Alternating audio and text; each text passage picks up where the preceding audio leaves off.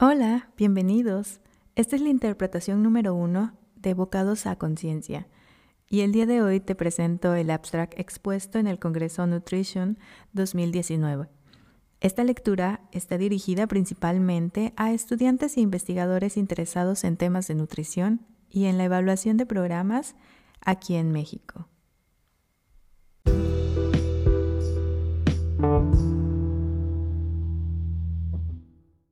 Antes de comenzar, he de declarar que no tengo conflicto de interés en el desarrollo del tema, el cual cito textual en español a Hernández Yolitzin, Zacarías Gilda y García Olga 2019.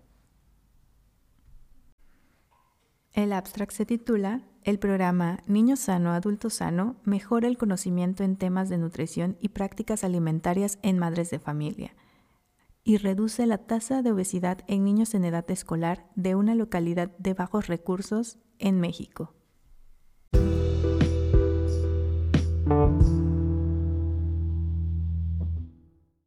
México tiene una de las más altas prevalencias en sobrepeso y obesidad, tanto en adultos como en niños. Las madres son modelos a seguir, las cuales establecen hábitos y pueden modificar algunos comportamientos relacionados con la alimentación, debido a que ellas son las responsables por seleccionar y preparar algunos de los alimentos que los niños van a consumir en sus hogares. También se ha visto en algunos estudios que el índice de masa corporal de las mujeres está asociado a la prevalencia o a la incidencia en obesidad en sus niños. El programa Niño Sano, Adulto Sano fue desarrollado usando la teoría social cognitiva y la técnica de mapeo para proveer a madres mexicanas conocimientos y algunas habilidades que puedan modificar el ambiente alimentario de sus niños para prevenir que estos ganen peso en un futuro. Los objetivos.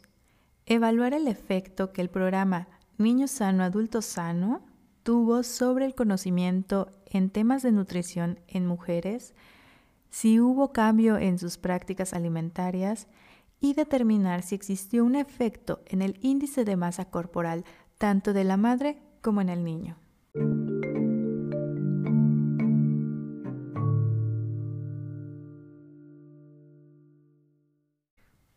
Método.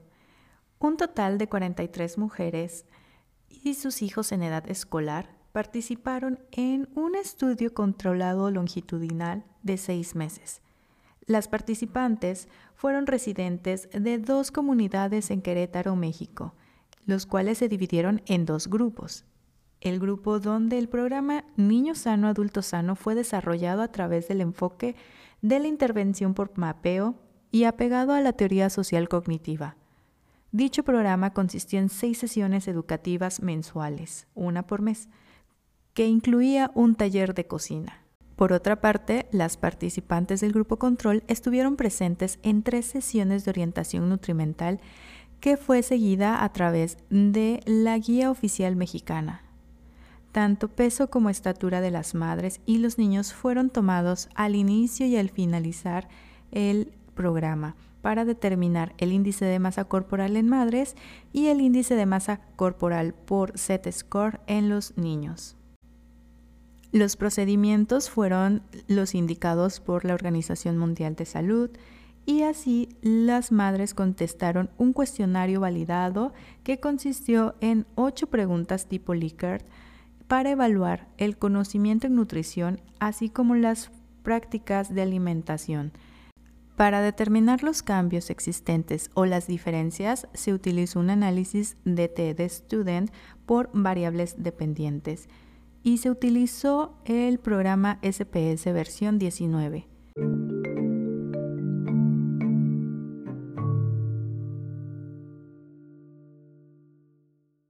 Los resultados.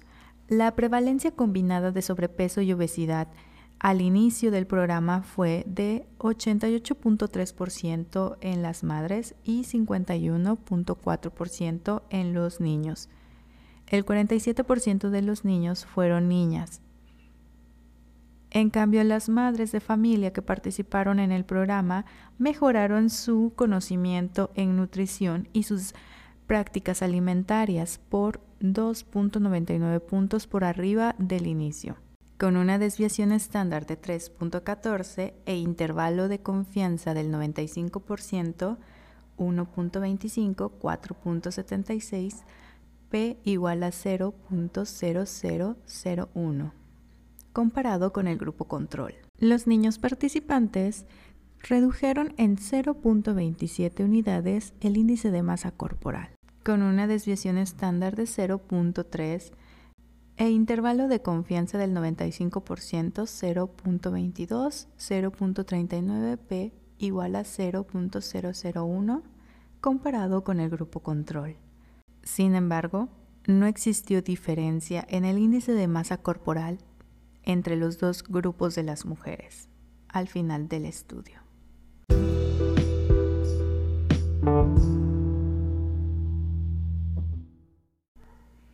Conclusiones la intervención en nutrición niño sano, adulto sano mejora el conocimiento y las prácticas en nutrición y alimentación de mujeres participantes. Asimismo, reduce el índice de masa corporal por edad de los niños. Sin embargo, no tiene efecto en el índice de masa corporal de las mujeres.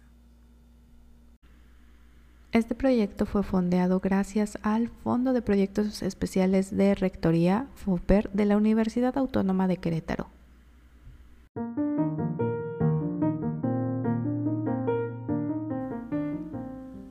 Esta parte del estudio nos permite saber el alcance que tuvo el programa, si cumple o no con uno de sus objetivos planteados al inicio, que fue el de reducir la tasa de incidencia de obesidad y sobrepeso infantil. Como vimos, no hubo cambios en el índice de masa corporal de las mujeres.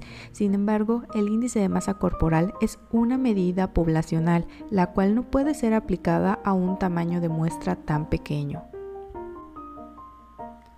Por otra parte, observamos que hubo un aumento en conocimiento y un cambio de prácticas que posiblemente permitieron modificar el ambiente alimentario de los infantes, quienes sí tuvieron cambios y una reducción significativa en el índice de masa corporal para su edad en los niños, a diferencia del grupo control.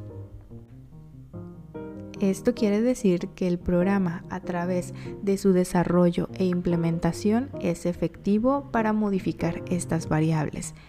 Para entender el cambio en las mujeres o en los adultos se necesita más tiempo de observación y otros estudios que nos permitan comprender a fondo cuál fue el impacto total del estudio a largo plazo.